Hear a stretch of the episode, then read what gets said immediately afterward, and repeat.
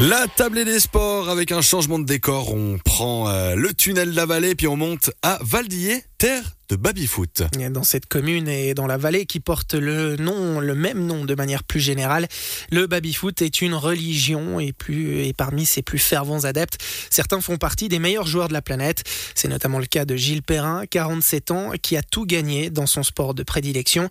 Plus de 30 fois champion de Suisse, double champion d'Europe et triple champion du monde.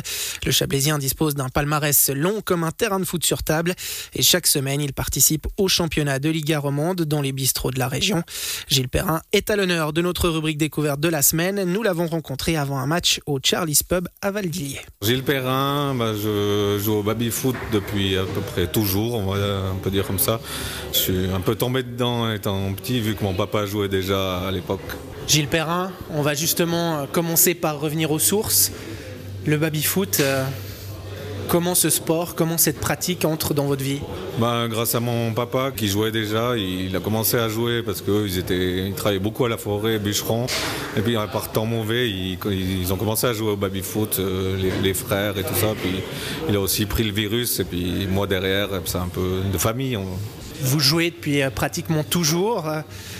Qu'est-ce qui vous plaît dans ce sport-là, dans cette pratique-là? Ce qui me plaît, ben, c'est le comme ça joue vite et tout ça, c'est assez euh, rapide, c'est technique aussi, beaucoup de mental aussi. Et puis euh, voilà, c'est un joli sport, on connaît beaucoup de monde, c'est un, petit monde, mais beaucoup d'amitié aussi.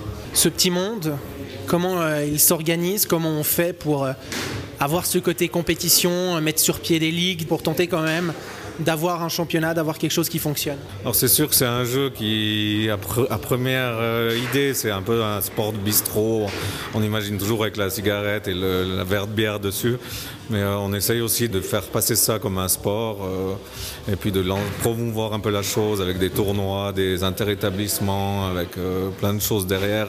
Et puis ça reste quand même un sport pour ceux qui ne connaissent pas. de venir voir une fois dans une salle de sport et puis de voir comment ça se joue, c'est quand même assez impressionnant. Et puis on voit que c'est, c'est, clair, c'est moins physique que de jouer au foot ou au hockey ou je sais pas. Mais euh, ça reste quand même assez intense. Et puis quand on fait un tournoi tout le week-end, bah, on est content d'aller, d'aller se reposer un peu. Il y a cette envie de se démarquer hein, de cette image qui peut vous coller à la peau de sport qu'on pratique dans un bistrot, la cigarette, la bière. Euh, là, ces matchs de championnat, il y a quand même cette envie, malgré tout, de rester euh, dans ces bistrots, de garder un petit peu l'esprit euh, de base, l'esprit populaire lié au baby-foot. Oui, c'est clair que ben, nous, on, aime ça aussi, quand même. C'est un peu, comment dire, notre envie qu'on a aussi de, que ça reste dans, le bar, mais ça reste quand même pour nous un sport. Mais on est habitué que les gens ils pensent que c'est un, sport de bar, et enfin un jeu de bistrot, on va dire. Mais c'est pas grave, on, prend ça à la, bonne humeur, on va dire. Qui dit sport euh, dit euh, championnat, dit compétition. Euh, mais dit aussi entraînement. on s'entraîne comment quand on fait du baby-foot alors moi, de 10 à 16 ans à peu près, j'ai joué 4 heures tous les jours, tous les jours.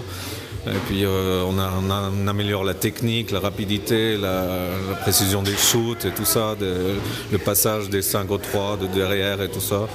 Et puis euh, ça vient comme ça, puis c'est une passion, on voit même plus les heures passer tellement on, aime aussi ça, mais euh, ça reste quand même un jeu qui est sympa à jouer quand on veut le faire sérieusement. Mais euh, c'est clair qu'il faut, c'est comme tous les sports, quoi, il faut être engagé puis avoir des envies aussi, je pense. Le baby-foot, pour vous, c'est une passion passion qui vous a emmené à, voyager, qui vous a emmené à, participer à de multiples championnats de Suisse, à des championnats d'Europe, à des championnats du monde.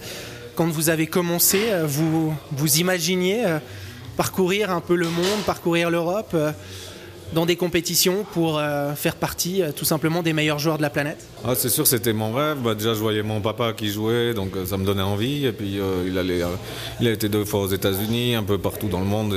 du coup, ça me démangeait aussi de le faire, mais j'étais encore trop jeune.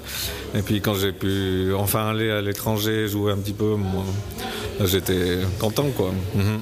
Deux titres européens, trois titres mondiaux. Qu'est-ce que ça représente à vos yeux? Ah, C'est des satisfactions qui sont un peu, pas dire abouti, mais on est content d'avoir fait tout ce travail pour arriver là, même si ça reste un petit un sport un peu léger, mais on est quand même content d'arriver à ces objectifs et puis d'arriver à ça. Quoi. Et puis l'émotion, c'est assez incroyable quand même, même si c'est pas le Roland Garros ou des choses comme ça, mais c'est des sensations assez incroyables quand même. Gilles Perrin, vous l'avez dit, euh, le virus vous a été transmis par votre papa. Euh, ça veut dire qu'il y a un côté aussi euh, familial au niveau du baby-foot, côté transmission également?